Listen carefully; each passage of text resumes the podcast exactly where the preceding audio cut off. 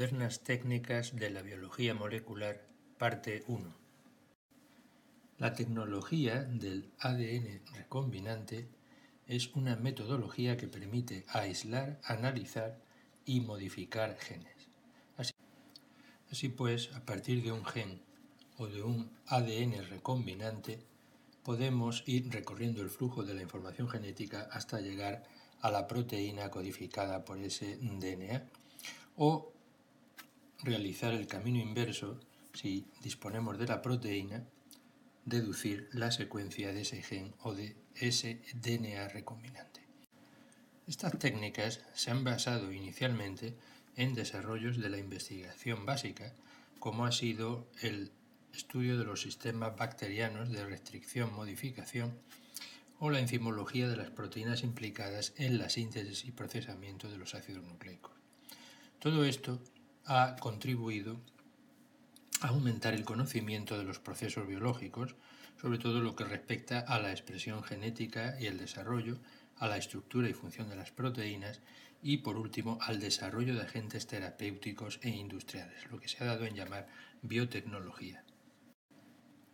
Herramientas imprescindibles en la manipulación del DNA son las endonucleasas de restricción reconocen una determinada secuencia en el DNA, cuatro, seis o más bases, casi siempre palindrómica, es decir, que lo que leemos por una cadena coincide con lo que leemos por la otra, y escinden las dos cadenas del DNA.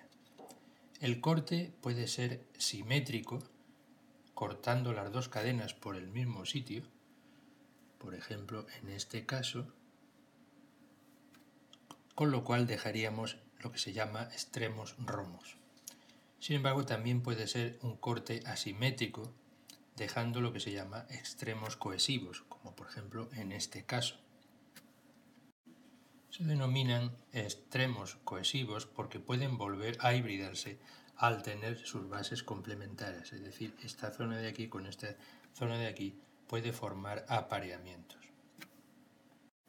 Este tipo de corte puede a su vez ser de dos clases, puede dejar extremos 5 sobresaliendo, como por ejemplo en este caso, o en el caso de esta enzima o en este otro. O también puede ocurrir que deje extremos 3' sobresaliendo, como por ejemplo en este caso que ponemos aquí.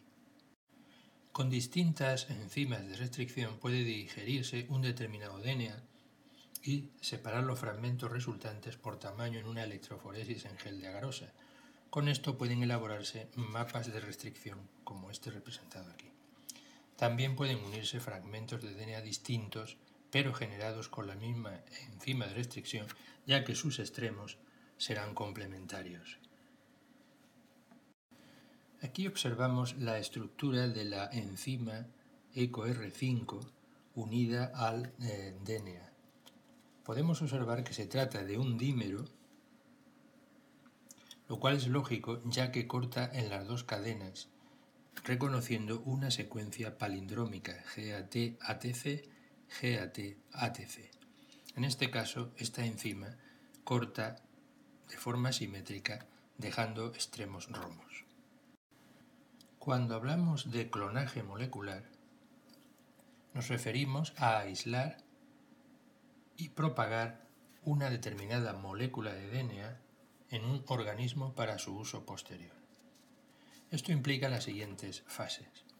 La formación de un DNA recombinante a partir del material genético de la célula, el aislamiento y corte del DNA de interés a partir del DNA recombinante y la incorporación del inserto de este fragmento de DNA en un vector o vehículo de clonaje esta introducción del inserto más el vector en un organismo propagador se llamará transformación, porque estaremos transformando ese organismo.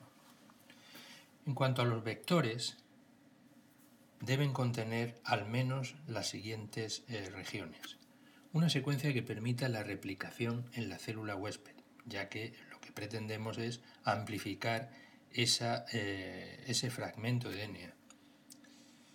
También necesitaremos sitios es decir, secuencias que puedan cortarse, que sean reconocidas con enzimas de restricción, para así introducir en ellos el inserto, lo que se llama sitios de clonaje múltiple. Por último, necesitaremos un gen que haga posible la distinción entre los transformantes y los no transformados, es decir, entre aquellos que han conseguido introducir el vector más el inserto y aquellos que no lo han hecho. Este gen suele ser un gen de resistencia a un antibiótico. Vamos a ver qué clases de vectores se pueden usar, lo que dependerá sobre todo del tamaño del fragmento a insertar y del uso que se va a hacer del mismo. En primer lugar tenemos los plásmidos. Son moléculas de DNA circular presentes en bacterias y eucarióticos unicelulares. Se replican independientemente del genoma del huésped, es decir, tienen un origen de replicación eh, propio. Además, contienen un gen de resistencia a un antibiótico para seleccionar los transformantes, en este caso es el gen de resistencia a ampicilina. Y por último tienen un sitio de clonaje múltiple para introducir cómodamente el DNA. Es decir, este sitio será reconocido por distintas enzimas de restricción y entonces podremos utilizar una o varias de ellas para abrir este DNA y poder insertar aquí nuestro fragmento. Este tipo de vectores se manipulan fácilmente, pero admiten insertos de DNA relativamente pequeños, entre 3 y 4 mil pares de bases. Para insertar fragmentos de DNA más grandes de esos 3 o 4 mil pares de bases que acabamos de mencionar, necesitamos otro tipo de vectores, por ejemplo, el fagolanda. Los bacteriófagos son virus que infectan a las bacterias Aquí observamos el fago lambda introduciendo su DNA en una bacteria.